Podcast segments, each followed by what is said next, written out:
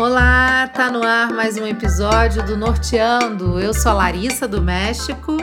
Eu sou a Lélia de Ottawa, do Canadá. Eu sou a Raiane Rosenthal de Chicago, nos Estados Unidos. Antes de começar esse episódio, claro que eu quero avisar que você pode ajudar esse podcast a se manter no ar na Podesfera. É só você ser um padrinho ou uma madrinha do Norteando. Você consegue fazer a sua doação através do link que está lá no nosso perfil do Instagram. A doação é feita pelo nosso PayPal. Os valores estão em pesos mexicanos e você pode fazer a conversão e doar o que você quiser. Se você não pode doar, se você não quer doar, compartilhe o nosso podcast porque você já está ajudando muito a essas três meninas aqui que amam esse programa. Olha só, se você tivesse a chance de passar uma semana em um resort de luxo no Havaí, provavelmente você não iria recusar o convite, certo? E se nesse hotel ocorresse um assassinato? Esse é o mote inicial da série The White Lotus, sucesso do verão norte-americano, que é produzida pela HBO. Mas às vezes a realidade fica longe da expectativa ou também a realidade pode até superar as expectativas. No programa de hoje, a gente vai conversar sobre os porquês que levam a série ser imperdível se prepara porque vai ter spoiler.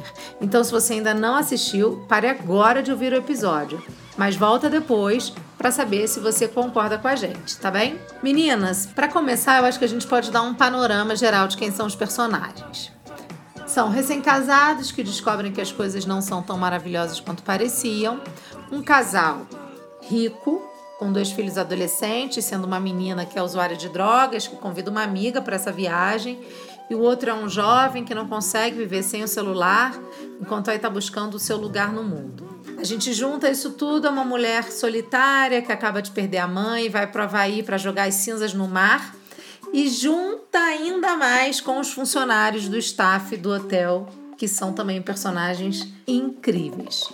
Meninas, na opinião de vocês, por que, que White Lotus é imperdível? Nossa, tem mu muitos motivos. eu acho que uma das coisas assim que mais me chamou a atenção foi a sátira, né? Que faz com essa coisa do privilégio dos ricos e brancos nos Estados Unidos, que é muito claro. Né, nessa, nessa série, a gente vai falar um pouquinho sobre isso. E, e todo. E, e, todo assim, eu sou uma pessoa que já que passa as férias no Havaí, né? No, todo ano eu vou para o Havaí. E é muito claro, assim, você vê que o Havaí é um lugar onde os brancos americanos, principalmente no, a, a ilha de, de, do Kauai, que ela, ela é conhecida por ser o lugar onde vão os brancos ricos americanos, enfim. E é bem parecido nesse aspecto. É, então eu acho que essa parte que eles trazem, real, entre aspas, na né, realidade, porque essa série é muito doida, mas essa sátira com a realidade americana é uma coisa que me, me deixou assim fascinada, porque realmente eles tocaram em vários assuntos muito, para mim, assim, importantes de serem discutidos, inclusive. Eu concordo com a Rai. Eu acho que o que faz essa série bem interessante são os personagens, é a sátira sobre a vida do 1%, né, americano. Tem essa, essa relação das classes ali bem exibidas no hotel e fala um pouquinho de cada personagem ali. E ao mesmo tempo, o que me deixou fascinada é que, apesar de ser uma óbvia sátira a essa classe mais rica, essa elite americana, você não consegue de fato odiar esses personagens, porque eles não são personagens unifacetados. Eles são bem desenvolvidos, eles são, eles são pessoas, sabe? Eles são pessoas. Eles têm várias camadas, né? Como todos nós temos. Exatamente, eles são, eles têm muitas camadas. É claro que eles é, é bem explicitado ali o fato deles serem ricos, privilegiados, sem uma noção do que outras pessoas em outras situações econômicas passam. É, tem várias outras situações ali que ficam mais evidentes, mas ao mesmo tempo todos eles têm um lado que você consegue entender. Em algum momento você fica, ai meu Deus, que gente insuportável, que gente insuportável, e de repente, mas pô, é, realmente, né? Coitado, olha ali. Enfim, é assim. Não, eu, eu concordo com vocês assim plenamente. Eu acho que a série trata né, dessa questão dos privilégios de uma maneira muito Acho que ela teve, o, o, roteirista teve muito êxito na forma de conduzir isso. Realmente você não tem como odiar os personagens, porque são pessoas com muitas camadas, muitas peculiaridades, com muitas histórias por trás, né, de tudo aquilo que está acontecendo ali naquela semana no hotel no Havaí. Eu acho que é uma série que ela tem esse tom. É, é um pouco tragicômica, né? Porque ao mesmo tempo que você. Assim, total, assim, um pouco não, total. É, total. Você dá risada, mas você se choca, você fica, meu Deus. E, e algumas frases, alguns diálogos mexem com você assim de uma forma que você fala caramba, né? Realmente faz todo sentido isso que, que essa pessoa falou. E eu acho que o, o, interessante, né, na série, ela tem muitos panos de fundo, assim como os personagens têm muitas camadas, a série tem muitos panos de fundo, né? A gente falou já do privilégio, tem a questão do racismo, apropriação cultural mesmo, né, com a cultura havaiana ali. Em muitos momentos a gente tem isso claro.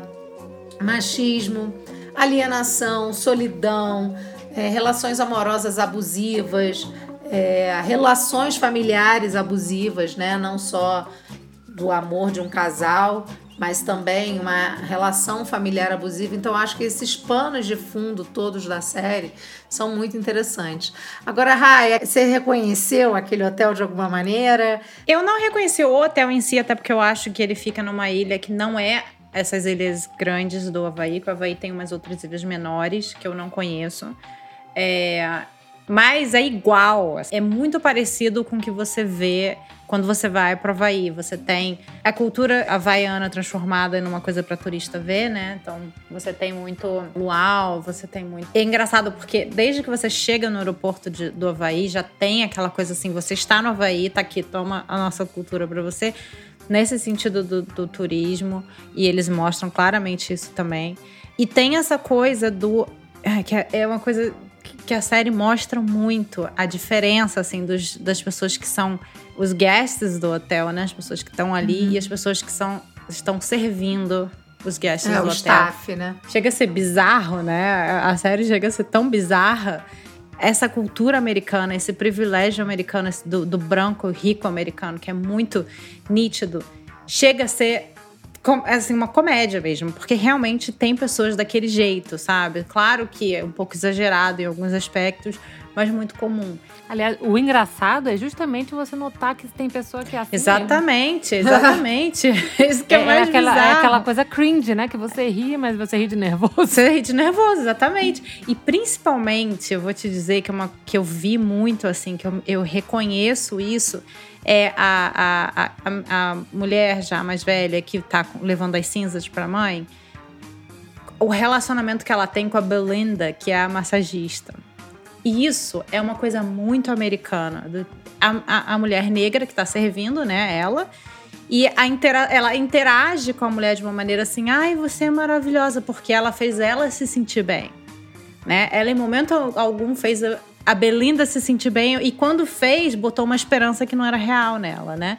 É, então, assim. Botou uma esperança é uma... e arrancou, né? Total. Assim, e, é, tipo... e, isso é, é muito comum no americano, sabe? O americano gosta de que você sirva ele para ele se sentir bem, aí ele tenta fazer com que você se sinta bem, mas depois você é lembrado que você não é um branco americano privilegiado, sabe? E essa dupla me pegou assim muito forte, porque você vê isso é muito comum. As duas atrizes são maravilhosas, né? A Jennifer College, que é a atriz que faz a Tânia, que é a mulher solitária que vai jogar as cinzas da mãe. Eu acho essa atriz maravilhosa. Acho que, ela é infelizmente, é incrível, ao longo da carreira dela, é ela sempre fez papéis muito secundários. E nessa série, assim, ela teve a oportunidade de. Nossa, ela é muito boa atriz, assim. Além de ser uma mulher super bonita, é uma excelente atriz. E, e eu acho que ela é uma personagem, né, com essas multicamadas aí que a Lely estava falando, que você até em, em alguns momentos, assim, você entende o fato dela ser assim, obviamente. Essa relação que ela tem com a Belinda né? A gente falou das relações abusivas, é um pouco também uma relação abusiva. Ela gera uma esperança na Belinda de tipo de ser uma mulher empreendedora, não vou financiar. Porque realmente a Belinda tem um talento incrível. Não, ela é, ela é totalmente uma relação abus- Totalmente. porque ela só elogia a Belinda, ela só fala coisas boas pra Belinda pra ter a companhia da Belinda. Quando É. a Belinda tenta se desvencilhar da companhia dela, e assim, não porque ela, sei lá, não quer ficar com ela ou qualquer coisa. É, tá certo que ela é mostrada como uma personagem muito de energia pesada, assim, drenante. Sabe aquelas pessoas que drenam suas Sim. energias? Ela é essa, essa pessoa. E às vezes a Belinda, cara, ela tem que trabalhar. Ela tá ali pra trabalhar, saca? E ela fala, tipo, Ela vem, é vem jantar comigo. dela, é, né? Vem jantar é comigo, como se ela pudesse ir jantar no restaurante do hotel. Entendeu? Ela é uma funcionária. E ela tem que, ela se vê na situação constrangedora de ter que explicar isso. E ela, aí ela faz um elogio. Não, mas você é fantástica, você merece um, um momento só seu. Então ela fica fazendo esses elogios quando ela precisa da Belinda. Entendeu? O benefício dela, é, é, exatamente. É é pra ela. Exatamente. Os elogios são completamente egoístas, né? Porque são para o seu próprio benefício. Em nenhum momento ela pergunta nada sobre a vida da Belinda. Ela não quer saber de nada da vida dela. Ela só fica oferecendo coisas para poder se sentir acolhida por ela. E toda vez que ela vê que ela sente de alguma forma que ela tá mais sozinha, ela vai lá e enlaça ela com né, ofertas assim de, de empreendimento. Ela fala, nossa, de repente eu posso investir em você. E aí a Belinda ela tem- é um pouco ingênua em acreditar, né? Eu concordo com tudo que vocês estão falando, mas eu até acho que em algum momento a Tânia realmente pensa em ser uma investidora desse spa, desse empreendimento da Belinda. Só que aí vem o cara. Eu acho que ela até pensa, Lari, mas ela é muito. Ela é muito autocentrada, entendeu? Ela, ela pode até pensar assim: eu tenho dinheiro, eu posso facilmente investir nes- nessa mulher, no, no negócio dela, porque ela é fantástica. Mas ela é tão egoísta que ela não pensa que aquilo que ela tá fazendo. É, pra, pra Belinda é uma oportunidade única da vida dela. Enquanto ela investir, não é nada, entendeu? Ela poderia investir como. Ela tem grana. E essa que é a crueldade. É, é muito bizarro, porque você. Tem, tem muita gente que chega aqui nos Estados Unidos e fala assim: ah, o americano é difícil de fazer amizade. Você consegue conversar com eles e depois aquilo não vira em nada. Na verdade, é porque o americano tem muita coisa do momento, sabe? Então, assim, aquele momento pra ela funcionou. A Belinda funcionava pro, pro benefício dela naquele momento. Exatamente. E depois não, não precisava Exatamente. mais, a Belinda entendeu? supria um espaço que estava faltando na vida Exato. dela. E aí chega o cara e ela bota a Belinda de escanteio, né? Exatamente. Agora, as duas atrizes são maravilhosas, né? Mas a gente até chegou a comentar que a Jennifer College, cara, ela é muito boa. Esse, a gente começou falando da Belinda e da Tânia, mas a primeira cena do primeiro episódio dessa série é o Armand, que é o gerente do hotel. E ele tá com uma funcionária nova treinando ela e eles estão assim recebendo essas pessoas, esses personagens da White Lotus, que é um hotel e eles estão chegando de um barco. Você só chega lá nessa ilha de balsa, né? Eles estão chegando num, num barco. Não, os VIPs chegam de balsa. É, Não é- o- não são o- esses personagens que a gente está se referindo da série É. mesmo, assim. Não, né? é porque isso barco. é fato, porque isso é importante pra série, porque eles não são hóspedes, eles são VIPs que chegam de barco. VIPs, é. É. Aí ele, ele tá conversando e ele fala assim: Olha, o truque para você se dar bem nesse trabalho é você se apresentar aos hóspedes e você ficar sorrindo aqui para eles. Você fica sempre sorrindo, mas você fica meio invisível, porque assim, o que eles querem é ser vistos. Eles são como grandes bebês, eles querem ser cuidados, né? E assim, você tem que estar sempre ali para ele e você e outros funcionários também são intercambiáveis. O importante é que tenha sempre uma pessoa do hotel ali para servi-los, né? Eles querem se sentir mimados, eles querem se sentir vistos, é, cuidados, né? Ele, ele compara aquelas pessoas como se elas fossem grandes bebês que você tem que ficar ali dando um pirulitinho para ele ficar sempre contente, entendeu? entendeu? Em, outro, em outra instância também ele fala isso quando o rapaz que tá na lua de mel com a noiva, a noiva deles, acabaram de se casar, né? O Shane e a Rachel. Então, quando o Rachel, o Shane vai fazer uma reclamação com o Armon, é óbvio que naquele momento o Shane tá sendo isso mesmo, né? Ele tá ali querendo uma atenção, querendo ganhar alguma coisa, querendo, sabe, ser mimado. Ele vai fazer uma reclamação assim meio insignificante, né? E aí ele repete essa fala. Ele fala: Não, ele estava aqui querendo só um rapapé. Aí você dá um champanhe para ele que ele já vai se sentir mimado. E não é o valor da coisa, é o gesto, né? E de fato é isso mesmo. Esse, esse ator que faz o Armand é muito bom também. Eu acho ele um personagem muito interessante. Acho ele um personagem que, que realmente, isso que você falou, Lélia, ele deixa muito claro qual é o papel de cada um ali, né? Naquela micro sociedade do White Lotus, que é o resort de luxo. E você percebe que ele começa a decadência desse personagem, né? A partir da situação com essa outra funcionária, mas também a partir. O Shane desenvolve muito ele. Eu acho que que a, a, decadência dele vai muito também por causa dessa perseguição do Shane, que aluga um quarto. Eu até entendo a reclamação dele, porque se você aluga um quarto e te dão outro, também ia ficar bem chateado. Mas a questão é a maneira, né? E a pressão que faz para aquilo ser resolvido. E é, é, praticamente um assédio o tempo inteiro desse personagem do Shane em cima do Armand, né? E você percebe quando o Shane ele não reclama do tipo, putz, eu entrei lá no site e reservei, essa suíte tá errada. Não, ele fala, porque a minha mãe né, ainda é um adulto mimado, né? Porque é minha mãe, que é milionária, que fez essa reserva. É, eles querem mostrar bem que o Shane é esse menino playboy mimado, mimado né? Exato, porque se é um cidadão como se sou eu, eu ia falar, cara, olha, eu aluguei aqui no site esse quarto, eu tenho direito a esse quarto, porque eu paguei por esse quarto. É, mas no caso dele, não. É minha mãe milionária que alugou pra mim. Ela tem um assistente que conhece fulano. E antes disso, o Armon, ele se encontra nessa situação. E, inclusive, vou repetir aqui que isso aqui, esse podcast tá cheio de spoilers, hein? Ele uhum. se encontra numa situação vulnerável porque justamente a, a funcionária nova estava parindo num dia lá e ele falou assim: Puta, eu nem percebi que ela estava grávida. Gente, é muito bizarro isso. Cara. Ela fala, né? Pô, eu vou, eu vou te falar que eu tô grávida no meu primeiro dia de emprego, eu preciso desse emprego. Já mostra também essa coisa de a pessoa que ela precisa tanto de um emprego e nos Sim. Estados Unidos sabendo que não existe é, a segurança da, da licença maternidade também, né? Que ela, não, ela esconde que ela tá grávida, porque eles não iam querer ela lá né? Já que ela está num hotel, numa ilha que é um pouco longe da, de hospital, isso aquilo.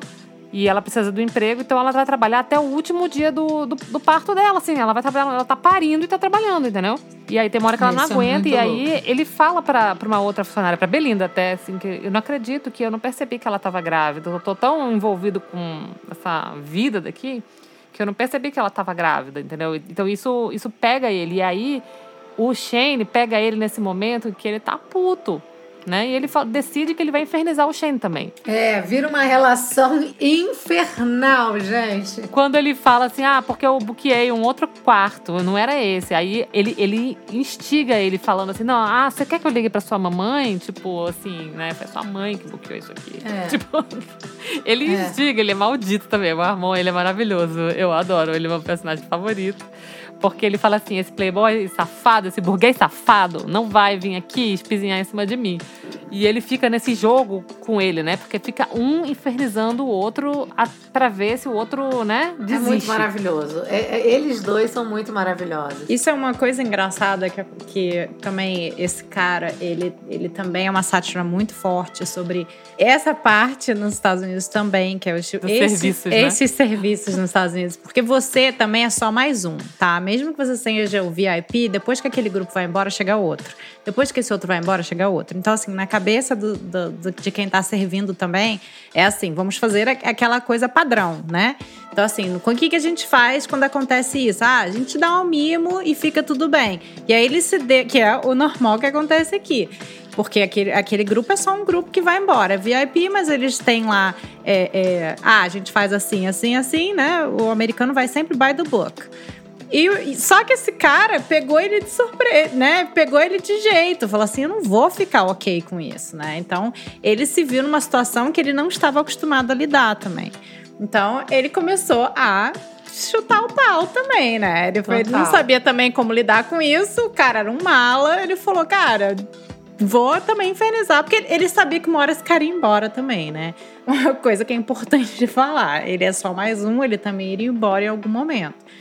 Mas o que eu acho, é, a relação dos dois é muito engraçado, porque você vê, de um lado, um, um menino mimado que não se importa com ninguém a não ser ele, as vontades dele, e outro cara e o do outro lado outro, o cara que também não consegue enxergar ninguém como pessoa. Ele tá enxergando o, o, o mala como apenas um mala, né? Porque ele É. tinha o direito dele também, né? No fundo, no fundo, Exato. ele, ele, ele pagou tinha por um direito. quarto que ele, que ele não recebeu. Exato. Então, é uma Não, mas é assim, vamos falar do Shane. O Shane é insuportável. insuportável, insuportável. Ele é muito insuportável. E o cara tá na lua de mel. Sim, mas é o que a Rai tá falando. É, Assim, ele tem o direito. A questão é a maneira como a qual ele, Não, ele luta eu não tô por esse falando direito. do direito dele. Ele pode ter o direito que ele quiser. Mas ele é uma pessoa insuportável. Ele é insuportável, mas o que, eu- o que eu tô falando assim da sátira disso aqui nos Estados Unidos é assim também, sabe? Pra você resolver uma situação dessa, não é tão fácil, sabe? Você É. talvez não receba esse quarto. Nunca. Talvez nem o É, dinheiro mas, de mas volta. em algum entendeu? momento o Armando falou: olha, esse quarto tem pessoas lá, elas não vão sair. O último dia delas vai ser o dia que você vai embora. Não. Você tá com um quarto que é muito melhor. Ele começa a dar as vantagens do quarto que ele tá, pra ele perceber que, tipo assim, ele ia trocar seis por meia dúzia, né? É tipo assim, o seu quarto tem vista pro mar. Ele, é, mas o outro tinha uma piscina. É, mas o seu também tem uma piscina. É, mas não tem tal coisa na piscina. No final das contas, ele falava: Eu fiz a tour do quarto e o problema é que ele queria o outro quarto. E o cara explica de todas as maneiras possíveis que não vai rolar. Ele fala: Foi um engano, tem outras pessoas naquele quarto, não vai dar pra trocar. Ele fala com todas as letras. E o cara não aceita. É, nossa. Mas, por exemplo, se você pega um tipo de serviços, vamos ver, por exemplo, no Brasil, que eu acho que o serviço, na verdade, é melhor, tá? Nesse sentido. E você reclama numa situação dessa, eles vão tentar resolver. De alguma forma, um hotel vai tentar resolver, até onde eu sei. Engraçado, achei que os Estados Unidos fosse a terra do direito do consumidor. Pois é, já foi, né? Não é mais. Mas ele não tentou resolver? Ele não deu um outro quarto igualmente bom pra ele? Porque olha só a situação. Você tá lá, você já está no hotel. Não há outro quarto. Não, é, Lélia, eu nem tô, tô falando que o menino tá 100% certo, não. Não, tá? eu tô eu, eu assim, ficaria muito feliz assim. só de estar lá, entendeu? Mas eu tô falando assim, eu entendo, apesar dele ser um mala maluco obcecado, eu entendo a primeira reclamação dele, tá? Vamos botar não, eu desse jeito. a eu reclamação entendo. eu também A, entendo. repobla- a reclamação inicial, ele tem to- todo o direito. Eu só tô mostrando uma comparação em como o serviço americano é ruim pra caramba, sabe? Então, assim, a gente Uhum. vê isso acontecendo, esse tipo de coisa, assim. E, e você não precisa nem ir muito longe. Eu, por exemplo, tive que cancelar uma viagem que eu, que eu ia fazer para Los Angeles. Não consegui resolver com o cara que eu aluguei a casa, mas de jeito nenhum. Sabe? O cara simplesmente ficou com meu dinheiro e ficou por isso mesmo. Então, assim, isso é uma coisa que é comum. Os Estados Unidos é complicado nesse sentido. Então, foi uma outra sátira que eu acho, sabe? Que mostrou um menino que tem Entendi. razão, mas ao mesmo tempo é um malo obcecado, rico, mimado, e o cara também que acha, assim, ele do jeito dele, na maneira que ele pôde, ele ah, vou resolver aqui. Mas é aquela coisa, ele quis resolver pro cara parar de encher o saco também, Eles param de né? encher o saco. Isso também me lembra uma coisa que quando a gente mora aqui na América do Norte, logo que a gente muda, a gente sente aquela diferença de, por exemplo, você comprar uma coisa, você, sei lá, não gostou, aí você devolve. Aí você fica maravilhado como é fácil você devolver um negócio que Sim. você comprou e você não gostou, né? Você vai na loja, você não precisa dar explicação. Isso no Brasil ia ser Você uma- pode usar, sabe, uma treta do caralho. É, é. Mas aqui você comprou, você usou. Recentemente, meu marido comprou uma câmera. Ele usou a câmera. Ele era uma, era uma câmera de estilo GoPro, assim. E ele não gostou, no final das contas. E mesmo depois de ele ter aberto, ter usado, alguns dias, ele devolveu e foi reembolsado 100%. E assim, a gente fica, nossa, como é fácil, né, aqui, não sei o que e tal. Mas ao mesmo tempo, isso é o mínimo que eles fazem. Eles não estão perdendo dinheiro nenhum quando isso acontece, né? É porque é produto, né? O produto é diferente de É serviço. produto, exatamente. É. Mas tem tanta outra dificuldade para determinados serviços que é inacreditável, né? Que, que é muito mais difícil. Eu, eu costumo dizer que os Estados Unidos é a terra, é a terra dos produtos e não dos serviços. Porque É, realmente Hotel, então, é uma treta só Treta também. Pra você só. conseguir dinheiro de volta de hotel, Você já tem que você já tem que pegar o quarto no hotel já sabendo se você pode ou não pedir reembolso, se você pode ou não cancelar, quais são as políticas de cancelamento. Você tem, você tem que saber tudo, porque senão você acaba caindo numa, numa cilada, entendeu? A minha amiga foi para um hotel recente e aí falaram para ela que se ela mexesse na configuração do, do frigobar, ela tinha que pagar. No, God, please, no! Tipo, pô, você não pode abrir o frigobar e botar uma água lá dentro. Ok. Tem um hotel que se você abrir o frigobar e encostar na água, já, já cai direto no seu cartão de crédito. É, é por isso que eles falaram que não pode mexer na configuração, porque se ela mudar uma coisa de Como lugar, vai assim? parecer que ela consumiu É. aquilo. Você tocou essa sua identidade. Sua... Ah, você tocou. Digamos assim, você puxou a garrafinha pra você botar uma coisa que você comprou no supermercado. Digamos, você não bebeu água. Você só puxou a garrafinha, aí depois que você comeu o seu chocolate que você botou lá dentro, você botou a garrafinha de volta. Não interessa, eles vão cobrar a Eles garrafinha. vão cobrar. Agora, eu não entendi como é que eles sabem que você tirou a garrafinha. É isso que eu tô perguntando. É um sensor.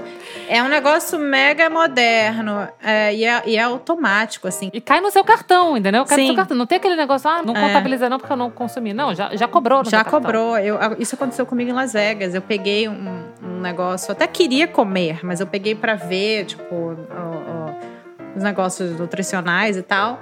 Ah, não quis, porque, sei lá, tinha muita caloria, sei lá, não lembro o que que foi o negócio. Botei de volta, mas foi cobrado do mesmo jeito. E aí você dá vontade de falar assim: eu não comi o seu babaca. Pois é. Mas, Mas aí, é- aí é que tá, você nem pode, porque meio que, assim, e as regras, entendeu? Que ninguém lê naquela letra bem pequenininha, mas É, é, teoricamente Gente, você, quando você faz a, a sua reserva, você concordou com as regras. Bom, mas vamos voltar, a- vamos voltar aos personagens. Eu queria dizer então qual foi a falha pra mim nessa série. É uma falha assim de roteiro, na verdade, e de uma pessoa assim. Me foi apresentada uma história e eu não sei o que aconteceu com aquela história, que é o caso da funcionária que teve neném. Entendeu? Mas eu sei qual- por que, que isso não é uma falha. é, eu, sei também, eu também acho que não foi uma falha. Eu acho que é É exatamente isso. proposital. Exatamente pra mostrar que aqui ela não tem. Ela não conta, não ela, é conta, invisível. ela é invisível. Ela é Não, insignificante. mas eu não sei. E Eu não principalmente, ela não interessa. amiga, e principalmente pelo fato dela, ela era do Havaí. Então, assim, é- ela era uma havaiana. Então, principalmente isso, as pessoas estão na, na terra tecnicamente dela, né? Onde ela é a pessoa dali, mas ela tem menos importância do que essas pessoas que vieram com Eu dinheiro. entendo tudo isso, pessoas. principalmente pelo fato de a gente estar falando dessa série, mas eu não sei se foi tão proposital assim, vou pesquisar. Porque assim, eles falam dela depois de novo, eles não falam nada, entendeu? Não tem nenhuma. E, e mal ou bem, ela foi a razão principal do Armand ter surtado. Mas é, ele fala disso, eles perguntam como tá a fulana. Aí ele fala, ah, não sei, foi pro hospital. Aí o neném, ele fala, eu acho que nasceu. A desdenha dele é essa. Ele fala, eu acho que nasceu, foi pro hospital. Isso aí faz parte da sátira que eles estão falando sobre, sobre os Estados Unidos. Vejo muito essa parte assim de roteiro, assim. Isso foi de propósito. É, isso foi de propósito, não foi uma falha de roteiro. É a mesma coisa o Kai. Você não sabe o que É, aconteceu com o Kai. é, Você é simplesmente não vê mais o Kai. Depois que Não, ele... eles falam que ele foi preso. Sim, e aí, mas foi preso, foi preso. Como assim? Onde pegaram ele? Ele foi preso, ele foi- tem advogado, ele foi processado, ele falou que a menina mandou ele roubar. Tipo, você não sabe mais o que aconteceu com ele.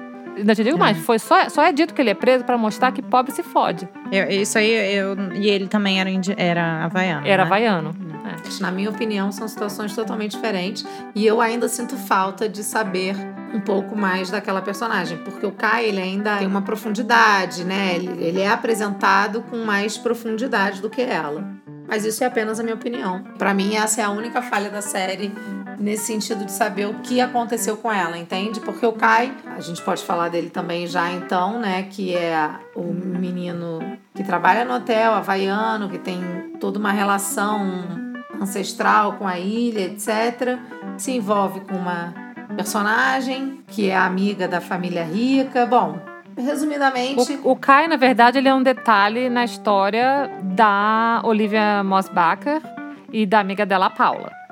Porque a, a história é a família Mossbacher, que foi o pai a mãe, a filha e o filho, e a amiga, a Paula. E ele se torna o interesse romântico da Paula. Ela vê ele lá, se apresenta, ele trabalha no hotel se apresentando, ele faz dança havaiana no- durante os jantares e tal. A Paula, que é amiga da Olivia, se interessa por ele, aí ela foge de madrugada para se encontrar com ele. Aí você fica pensando, ué, por que ela vai escondido e tal? E depois ela revela que a Paula é meio que invejosa, dá em cima dos namorados dela, então por isso que ela não queria mostrar que ela estava ficando com o Kai. A história toda se desenvolve e que a, a Paula tem esse ressentimento da Olivia.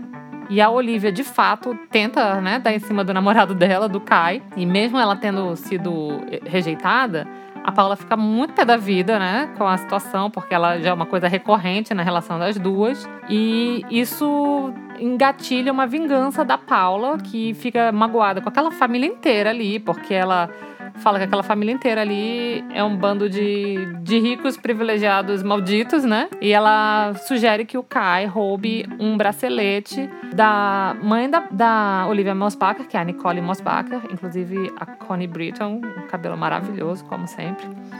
E É, ela tá boa belíssima, atriz, eu acho ela muito bonita. também, É, e ela, eu acho ela bem, bem bonita. E ela fala assim: ah, rouba aí o. o- Ela tem um, um bracelete que vale meio milhão. Ela não vai nem sentir falta, ela tem uns quatro. Roube aí que. Tipo, sugere, você paga seus advogados. Ela, ela apresenta uma solução para todos os problemas do Kai. Que, que o Kai é apresentado como um menino local, sem grana, cuja família é nativa do Havaí e que está perdendo suas terras para grandes resorts que chegam lá e tomam posse e, e compram a um valor injusto e tal. E que ele falou assim, ah, não posso fazer nada que nem dinheiro para advogado eu tenho. E aí ela fala, ah, você pega esse bracelete, ela não vai nem dar falta. Se der, ela vai lá e comprar outro, não vai dar ruim para você e vai resolver a sua vida. Né? Isso acaba sendo a derrocada do, do Kai, né? Porque tudo dá errado. Enfim. E o Kai é isso, você não sabe o que acontece com o Kai depois. Não, mas, eu, mas o que eu tô querendo dizer assim, a, a, a Jolene, não sei se é o nome da atriz ou da personagem, que é a personagem que tem a neném, neném no primeiro episódio, ela não é apresentada assim. Eu, eu, Larissa, como espectadora, sinto falta de uma apresentação, de entender um pouco melhor ela do que acontece com ela, que é diferente do Caio. O Caio a gente tem esse momento de identificação com ele também. Eu queria entrar mais no assunto dessa Paula, porque eu li que o cara que escreveu o roteiro, ai, como que é o nome dele? Mike White. Mike White. Isso. Que foi o, o, o personagem mais difícil. Eu também vejo ela como a personagem mais complicada da série. Porque ela é apresentada da seguinte. Na minha cabeça, tá? Eu tentando entender a personagem Paula. A gente não sabe direito qual que é, qual que é o background da Paula, né? A gente não sabe quem são os Ela é pais. amiga da faculdade da. É só isso que a gente sabe. É, mas é ela da pode ser de família rica, como ela pode ser, não pode ser de família classe média. A gente não sabe, ela não é fisicamente branca, considerada nos Estados Unidos, porque nos Estados Unidos a outra menina sim é considerada mais branca. Então, ela é uma personagem que fica no ar o background dela, né? E isso eu acho que também influencia nessa maneira como ela agiu. Então, assim, qual que é a raiva que ela estava sentindo? Porque eu senti, eu senti assim durante a série que a raiva dela foi crescendo e não era só em relação à amiga. Era em Sim. relação à família, era em relação à situação, era em, rea- em relação a muito mais coisa do que foi apresentada. Então, pra mim, ela foi uma personagem que ficou muito. Foi, é é a personagem mais difícil de entender. Porque a gente não teve um background dela suficiente pra entender as, as ações dela, as atitudes dela, tá? Ela não quis contar pra amiga, porque a amiga, again, é a branca, rica, que acha que não tem consequência em nada da vida, que ela pode dar em cima dos, dos namorados das amigas, que não vai acontecer nada com ela, que ninguém também bate de frente com ela. Ela né? tem um ódio dessa personagem, dessa Olivia. Pois tão é, ela, é- ela, é- ela é terrível. Na Então, assim, verdade, eu tenho um pouco das duas, mas dela é pior. É, e, e ao mesmo tempo, eu acho que a Paula, ela começou como uma pessoa que se mostrou parte da amizade com aquela menina, né? Elas se mostraram no início muito parecidas, tanto que elas liam um livro, as duas faziam a mesma pose, elas tinham os mesmos trejeitos, elas se olhavam já com aquele risinho, com aquela Elas têm carinha. muitos interesses em comum, na verdade, amiga. Sim, exatamente. Mas então, mas assim, começa desse- dessa maneira e depois, ó, durante a série, a Paula vai saindo daquilo. Ela vai se mo- Eu diria mostrando. até que naquele jantar em que o Kai tá dançando, ela já tá se pegando com ele, e ele tá dançando, e eles estão tá tendo um jantar super desconfortável ali. aquele climão, aquela torta de climão escrota. E naquele jantar em que várias pessoas. Muita coisa é dita naquele jantar, inclusive, que escancara né, toda a situação dos Mossbacher ali. E é naquele jantar que ela cai, a- cai a ficha dela, assim, sabe? Sim. Cai a real. Inclusive que o, o Mark, né, que é o marido da, da Nicole, que é a ricaça, a mãe da, pa, da Paula, não, a mãe da Olivia, ele tem uma hora que ele fala assim: ah, eu não me sinto culpado por, por quem eu sou. Tipo, hoje em dia. Aí ele manda aquele papinho, né, de hoje em dia é tudo mimimi, né? E ele fala: é, tem sempre que ter alguém que tá em cima e alguém que vai ser passado por cima. Na história é assim mesmo. Tipo, ele normaliza uma situação né? E, que, em que ela se sente, historicamente, quer queira, quer não, sendo a pessoa que está embaixo, né? E ele nem percebe, cara. Ele fala e ele nem percebe que ele tá falando uma coisa que tá atingindo ela. Né? Então, a fala dele ali escancara a situação dela, eu acho. Para mim, eu acho que ela não está na mesma situação econômica deles. Ela não é rica. Ela é amiga de faculdade da Olivia. Entendeu? Ela É. vai com ali com, com a Olivia. Mas a gente não, não. Em nenhum momento é dito que ela tá na mesma posição de riqueza que a Olivia, né? E eles falam ali como se ela não tivesse ali, como se o Caio não tivesse ali, como se aquelas pessoas. Entendeu? Eu acho que uma coisa que o Mike White pode dizer que ela é difícil, porque assim, ao mesmo tempo que a Paula tem tudo isso, ela é uma pessoa muito complexa no sentido que ela e a amiga, né? Ela e a Olivia são dessa geração de hoje com muitas causas, né? Então, assim, todas as causas ali presentes, a gente percebe isso nos livros que elas leem, nos diálogos que elas têm inicialmente, né? Muitas causas como a questão dos privilégios mesmo, a questão do capitalismo, mas que usufruem disso tudo de uma É, elas querem ser a típica adolescente woke. E que é na minha cabeça, da boca pra fora, né? Porque a própria É. mãe dela fala isso pra ela. Mas é isso que eu tô falando. Então, assim, elas fazem parte dessa geração que tem muitas causas, muitas ideologias, lutam É, o, muito. o woke é a pessoa que tem a consciência dos problemas sociais, entendeu? O woke vem da palavra de awake, de acordado, Então, entendeu? elas têm a consciência, mas não necessariamente elas agem de acordo com a consciência que elas têm. Elas Não. se aproveitam muito daquela situação, do fato de, né, de ter acesso àquilo tudo que elas estão tendo acesso.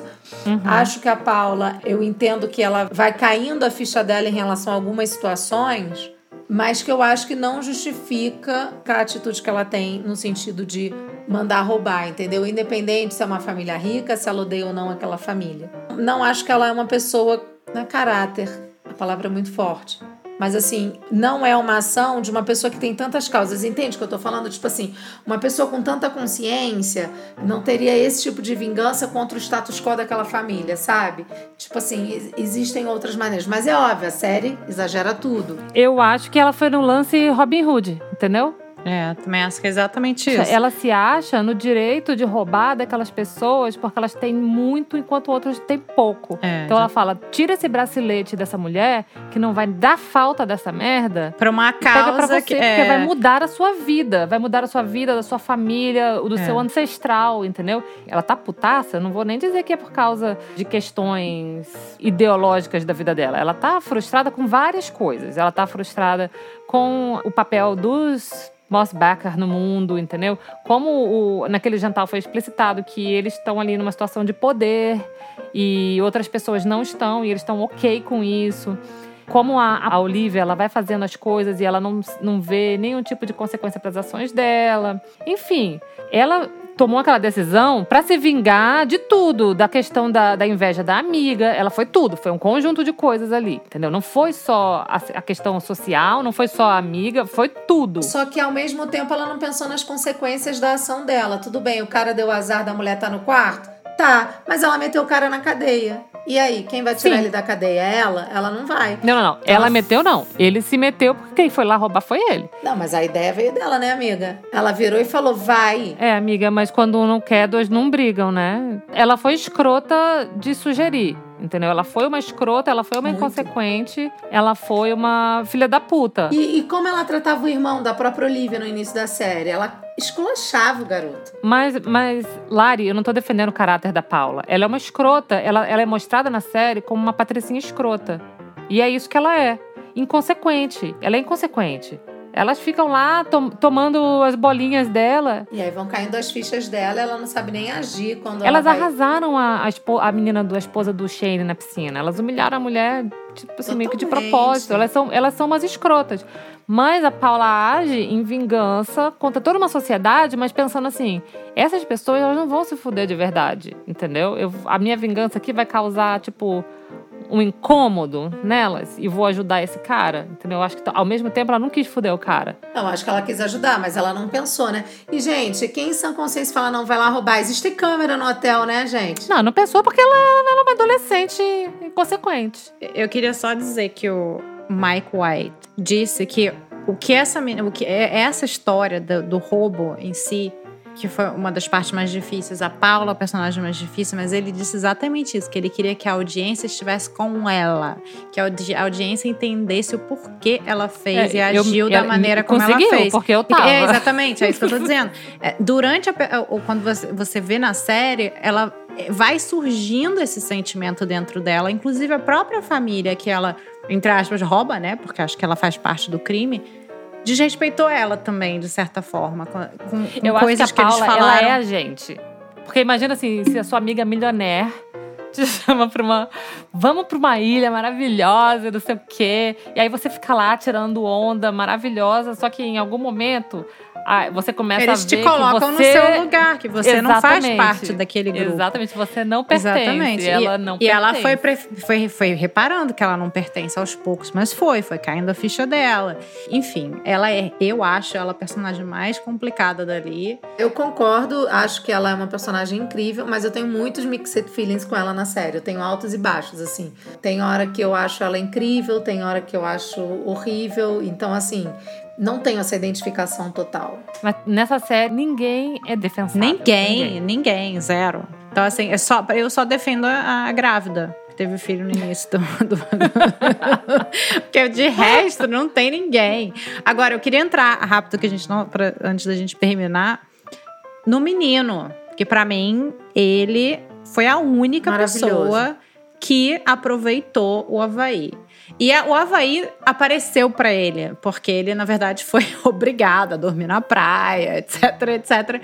Mas ele foi a pessoa que realmente viu o pôr do sol, viu o nascer do sol, ele viu uma baleia, ele nadou, ele conheceu nativos, ele participou de uma coisa. Ele foi a única pessoa que realmente aproveitou o que era estar no Havaí.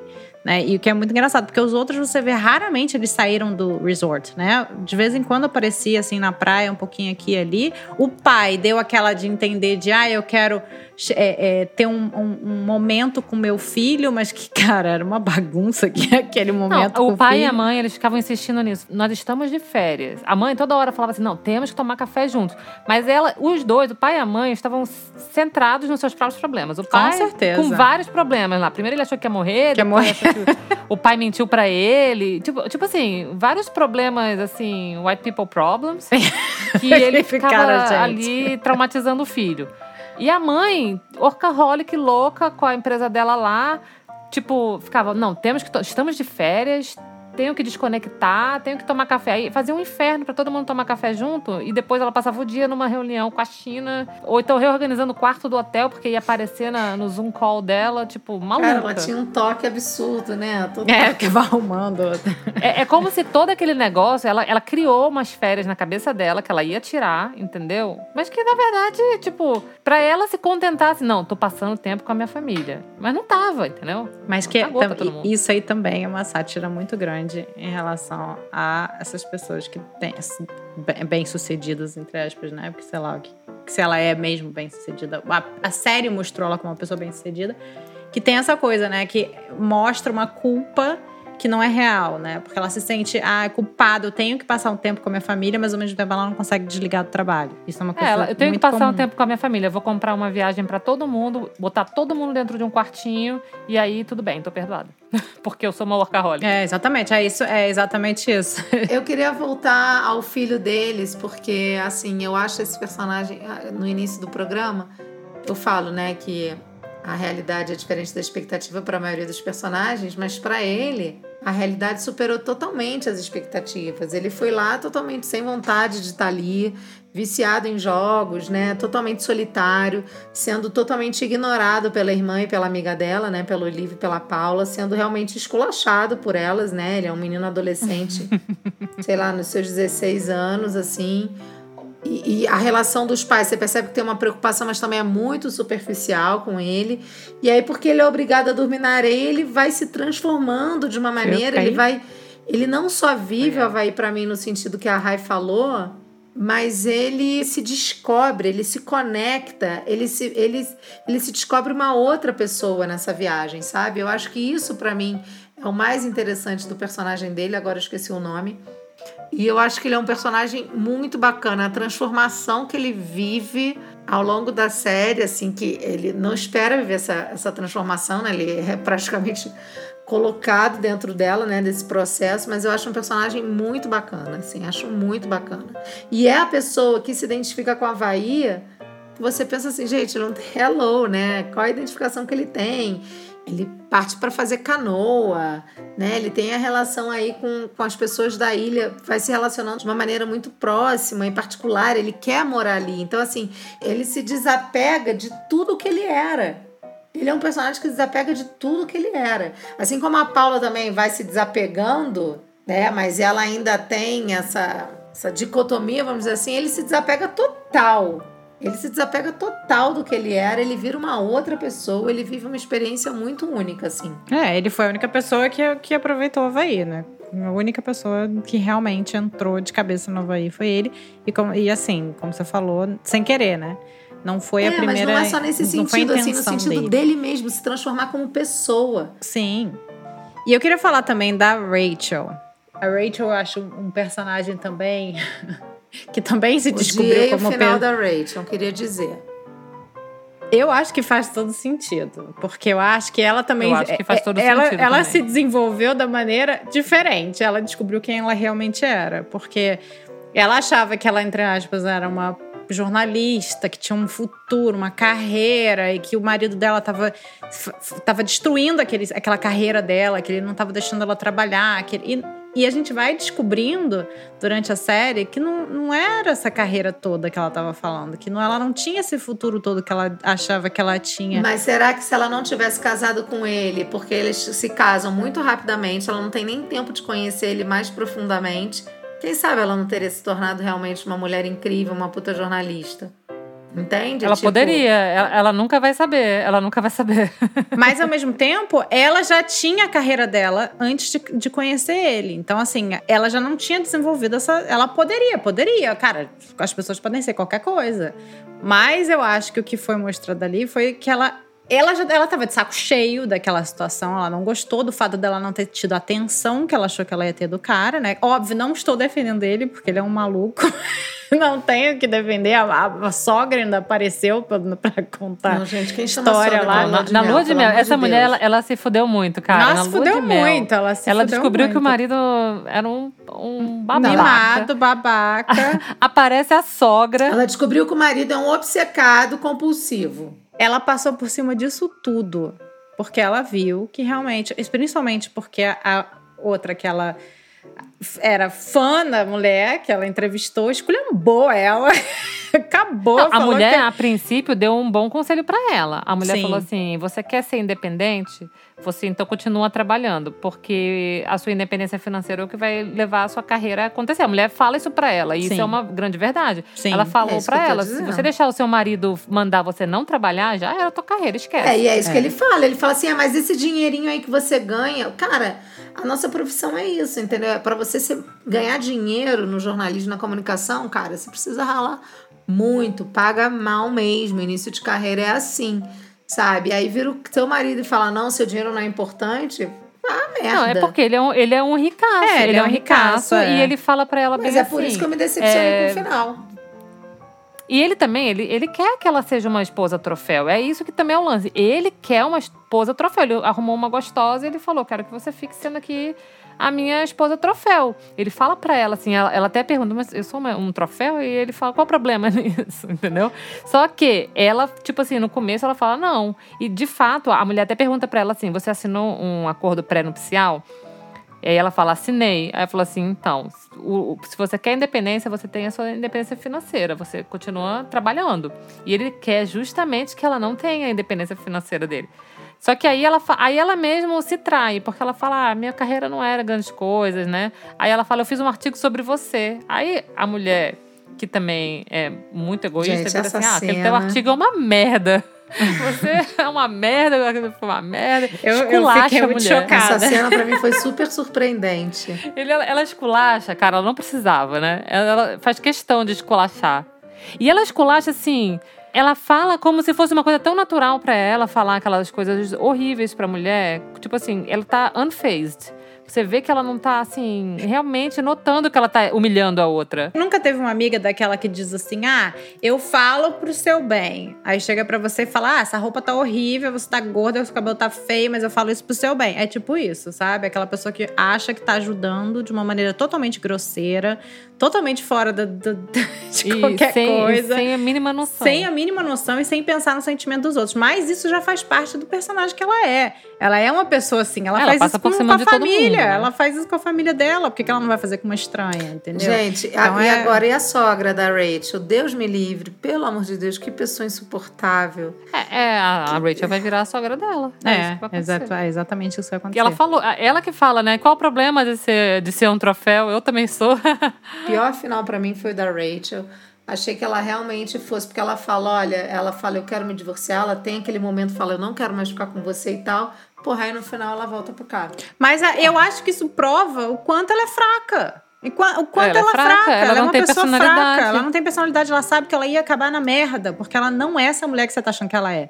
Ela é uma merda. Ela, ela não E tem ela nada pra oferecer. rica. Ela prefere ser rica. Ai, Ou seja, não é- consigo saber pensar. mas é, eu amiga, mas é, é- é- A gente não tem como mudar as Eu, pessoas. como mulher, E não assim, e também, em algum momento, fica claro que ela era pobre. Tipo, que até o cara fala assim: ah, seus pais não podem vir Não pro Havaí. poderiam vir tipo assim, pra ela cá. fala: o que você acha se a minha mãe aparecesse aqui? Ele fala: sua mãe não vai aparecer que sua mãe é pobre. É, exatamente. Então, tipo assim, ela era pobre. Então, ela botou bem na balança. Ficar ela pobre botou ou na ficar balança. rica. É, ela botou Não na julgo. balança. É. E, e, por último, vamos falar da Belinda, que acho que é a única que tá faltando. Ah, não, a gente tem que falar do Armon. Ele caiu dos trilhos. Nossa, as coisas mais chocantes dessa série acontecem com o Armon. Gente, ele caga na mala do cara. Ele faz cocô na mala do Shane. Gente, Não, aquela o- cena e mostra. e- Eu fiquei chocada com aquilo, gente. Ah, nossa, eu nunca tinha visto isso também na televisão. Eu fiquei, eu fiquei chocada, mas porém fascinada também. Sabe aquela coisa que é tipo um acidente de carro que você não consegue parar de olhar?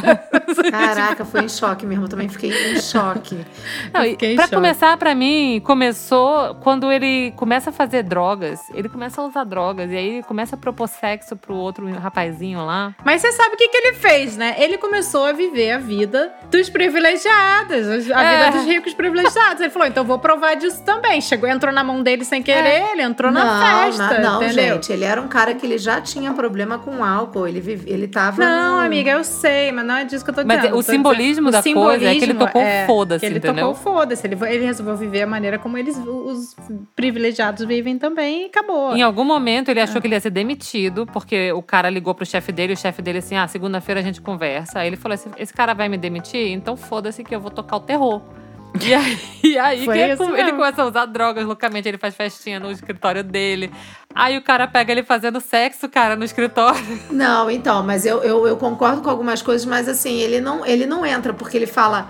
Ah, vou viver a vida desses caras. Não, ele, ele começa a surtar lá no fato da mulher ter parido, ele não ter percebido. E aí vem o Shane obcecado atrás dele. E aí encontra a bolsa com as drogas. Ele olha aquilo e fala assim: Cara, preciso dar uma relaxada. Não é o fato assim, ele, ele vai lá dar uma relaxada e ele não tem controle. Não É que foi isso que. É simbolicamente, simbolicamente isso. Ele, mo- quando ele aparece que ele vai ser demitido, ele toca o foda-se, e ele age como aquelas pessoas, ele Isso. age inconsequentemente, É entendeu? isso. Ele faz coisas que ele jamais faria. Que a, a, a, a desculpa é essa, que ele era um viciado. Então ele, ele voltou pro vício, né? Ele teve uma recaída, mas assim, o comportamento dele naquele momento é o comportamento de que foda-se o mundo que eu me chamo Raimundo. Entendeu? Ele começa a fazer festinha regrada a drogas e sexo no escritório, no hotel, no horário de expediente. Por exemplo, você já foi na Disney, não já foi na Disney? Você vê que os funcionários da Disney, eles seguem o quê? O padrão Disney, né? Então ele tem, tem toda uma fantasia ali. É a mesma coisa com ele. Ele tinha um padrão. Era, ele, ele tratava os, os, os guests naquele padrão do hotel. Então ele era aquele cara que se vest- vestia o personagem dele ali no hotel e fazia o showzinho dele. Quando ele se viu naquela situação de que o, o maluco não ia deixar ele em paz, ia fazer ele perder o emprego e que ele tava, ele viu que ele tava na merda, ele falou: "Cara, foda-se esse povo, eu vou ficar fazendo merda que nem eles". E entrou na onda e foi, entendeu? Foi bem isso, ele saiu totalmente, ele tirou o paletó. É isso que eu quero dizer. Ele entrou Literalmente. naquilo. Ele ficou fora da casinha total, né? Total. Foi muito, total. foi maravilhoso, eu adorei. Ele é E, muito assim, bom. É muito louco, é muito louco. Aí ele, ele literalmente, ele falou, caguei. E ele foi lá Literal, e cagou. né? Ele caga na mala do cara. É muito maravilhoso. Ele é um personagem muito maravilhoso. E, e, assim, é um momento de catarse pra ele, né? Mas é um cara também abusivo, né? Nas relações de trabalho, porque tem ali aquela relação. Sim, mas vamos lembrar que ele também é branco, né? Ele, ele tem todo. Tudo, tudo ali eu acho que é pensado, sabe? Nada foi jogado Não, ali eu tô falando de. com o de- menino lá, que ele tem, faz assédio com o garoto o tempo É. inteiro.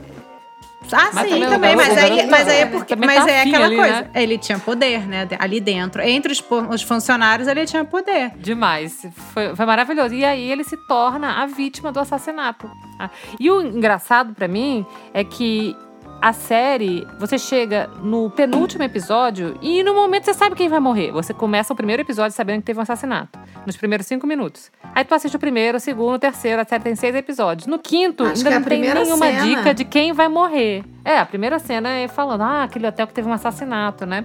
Em algum momento eu pensei assim, não, quem, quem vai morrer vai ser o pai, depois o pai da família Mossbacher. Depois eu pensei, vai ser a Paula. eu achava matar toda a hora, cada hora era. Toda um- hora eu Aí eu achei que, a, que a, a amiga ia matar a Paula, a Olivia ia matar a Paula, depois eu achei que a Paula ia matar a Olivia, e depois eu achei que o menino Ou então ia eu morrer. achei que a menina ia matar o, o- o noivo, o Shane, porque ele é um maldito. Ou então eu achei que o Shane talvez matasse ela. Eu achei que ela fosse matar o Shane. Enfim, mas você não sabe. Você chega no penúltimo episódio sem saber quem vai morrer. E quando Não, eu só, você só último, sabe na hora, gente. Não, é, é incrível, assim, porque não é, E um, você não, não é fica- óbvio, não é óbvio, não é uma coisa óbvia, porque todos eles mereciam morrer. todos eles, em algum momento, poderiam morrer. morrer isso, né? hein, é Rayane? Que? Logo você. Não, amiga, não, eu isso. tô falando. Não, amiga, eu tô falando no sentido de um, de um roteiro, né? Todos eles fizeram merda, todos eles, né, teriam uma consequência, algum tipo de consequência. E, e acabou sendo uma grande surpresa no final. Vamos lá, quem é o pior? Qual personagem que vocês não curtiram? Vou chamar pior. A gente já falamos aqui que todos têm, né, muitas nuances, muitas camadas, né? E todos nós somos assim em algum momento. Claro que a gente sabe que isso é uma sátira bem exagerada, é também aí, né, desses comportamentos humanos, desse comportamento do- dos brancos privilegiados americanos, mas pior e o melhor personagem. Não tem essa, ah, eu acho fulano ciclano. Não, eu quero o nome de um e de outro. Eu acho que assim, na minha opinião, essa série ela mostra no final. A única coisa que você tem certeza no final é que todos os ricos brancos se deram bem e todos os pobres se deram mal. É, É isso. É óbvio. Não há redenção para os pobres, eles se ferraram, nenhuma boa ação saiu ali sem castigo. O meu personagem favorito foi o Armon, porque em algum momento ele falou assim: foda-se essa merda. E ele foi lá e deu uma cagada na mala do Shane. e eu odiei o Shane desde o primeiro, desde o primeiro momento. Ele é muito escroto, o Shane. Eu adorei odiar o Shane, entendeu? E pra mim, o Shane não teve uma qualidade que podia redimir ele. Ele não tem, É, gente. não ele tem não nada. tem. ele é o mais escroto. E é, é o mais escroto, nada. e como a Rai falou, você sabe que ele não vai ser o que vai morrer. Meu Deus do céu. Então, quando o Armon foi lá e cagou na mala dele, Foi ele. redenção, foi maravilhoso. Ele, ele era eu ali naquele momento. Então, o Armon é o melhor. Cara, é difícil. Eu também gostei muito dele, do Armando. Eu achei que, cara, ele é sensacional. Eu tô, eu tô entre ele e o Queen, que eu acho que o Queen, o desenvolvimento dele foi tão legal na É. série, que eu terminei a É. série gostando muito dele, sabe? Pensando assim, Também. pô, ele foi uma pessoa que aprendeu, né? Foi a única pessoa ali nesse grupo que aprendeu alguma coisa. Que evoluiu. Ele foi única pessoa que Evoluiu. evoluiu, vamos dizer. E ele também conseguiu, pelo menos mentalmente, né, na cabeça dele, é, se desligar daquilo tudo ali, sabe? Ele falou: eu não vou, vou morar no Havaí. Tudo bem que ele tinha 16 anos, né? ele não ia conseguir, mas no final ele consegue. Acho que eu gostei tanto do desenvolvimento dele. Que eu, eu, eu escolheria ele como o que eu mais gostei, mas eu gostei muito do Armão também por todas essas coisas que você falou. Cara, eu, ai meu Deus, que eu mais odiei. Eu tô em dúvida também entre o Shane e a Olivia. Eu tenho Eu horror também, cara. Olivia. horror aquela menina. Só o jeito que ela falava me irrita. Ah, eu, eu acho que a Olivia se redimiu um pouquinho no final. A Nicole pode ter muitos problemas, mas ela fala, pra mim, uma das melhores falas da série é quando ela vira pra Olivia e fala assim: você defende todo mundo.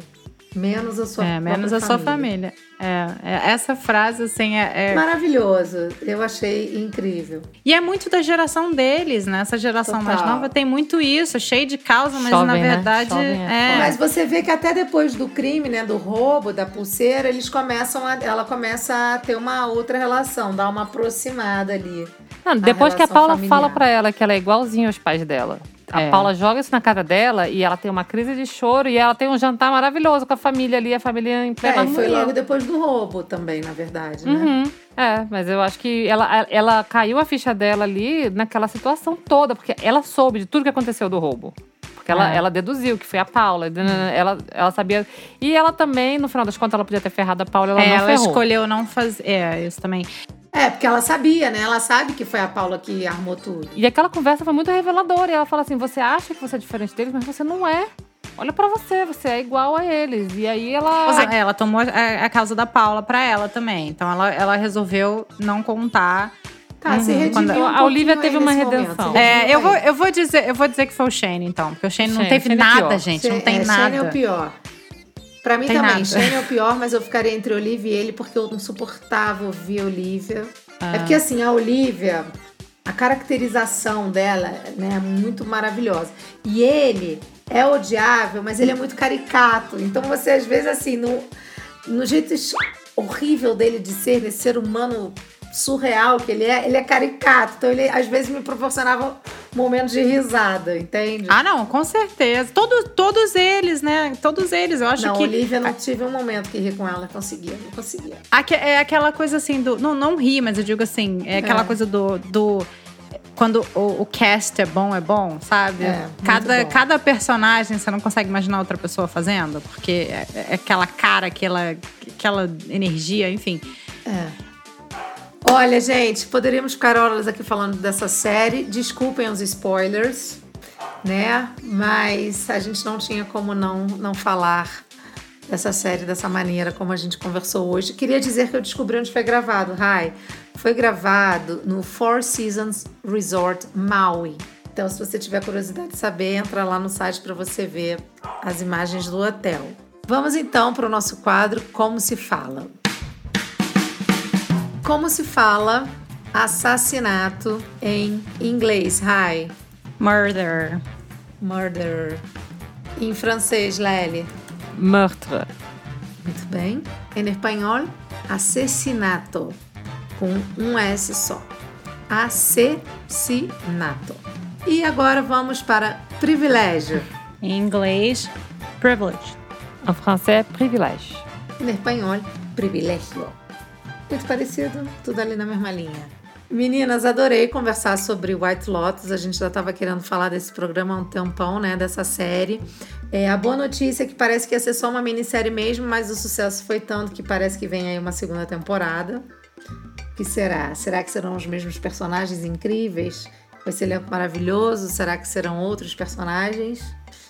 Façam suas Acho que eles apostas. podiam fazer, eles podiam fazer um going back, sabe? Tipo, mostrar uma coisa mais de antes da viagem. Acho que seria interessante. Eu acho que vai ser meio antologia, sabe? Tipo American Horror Story. Tipo, talvez seja outro hotel, outros É, pessoas. Ah, cada. pode ser. Pode ser.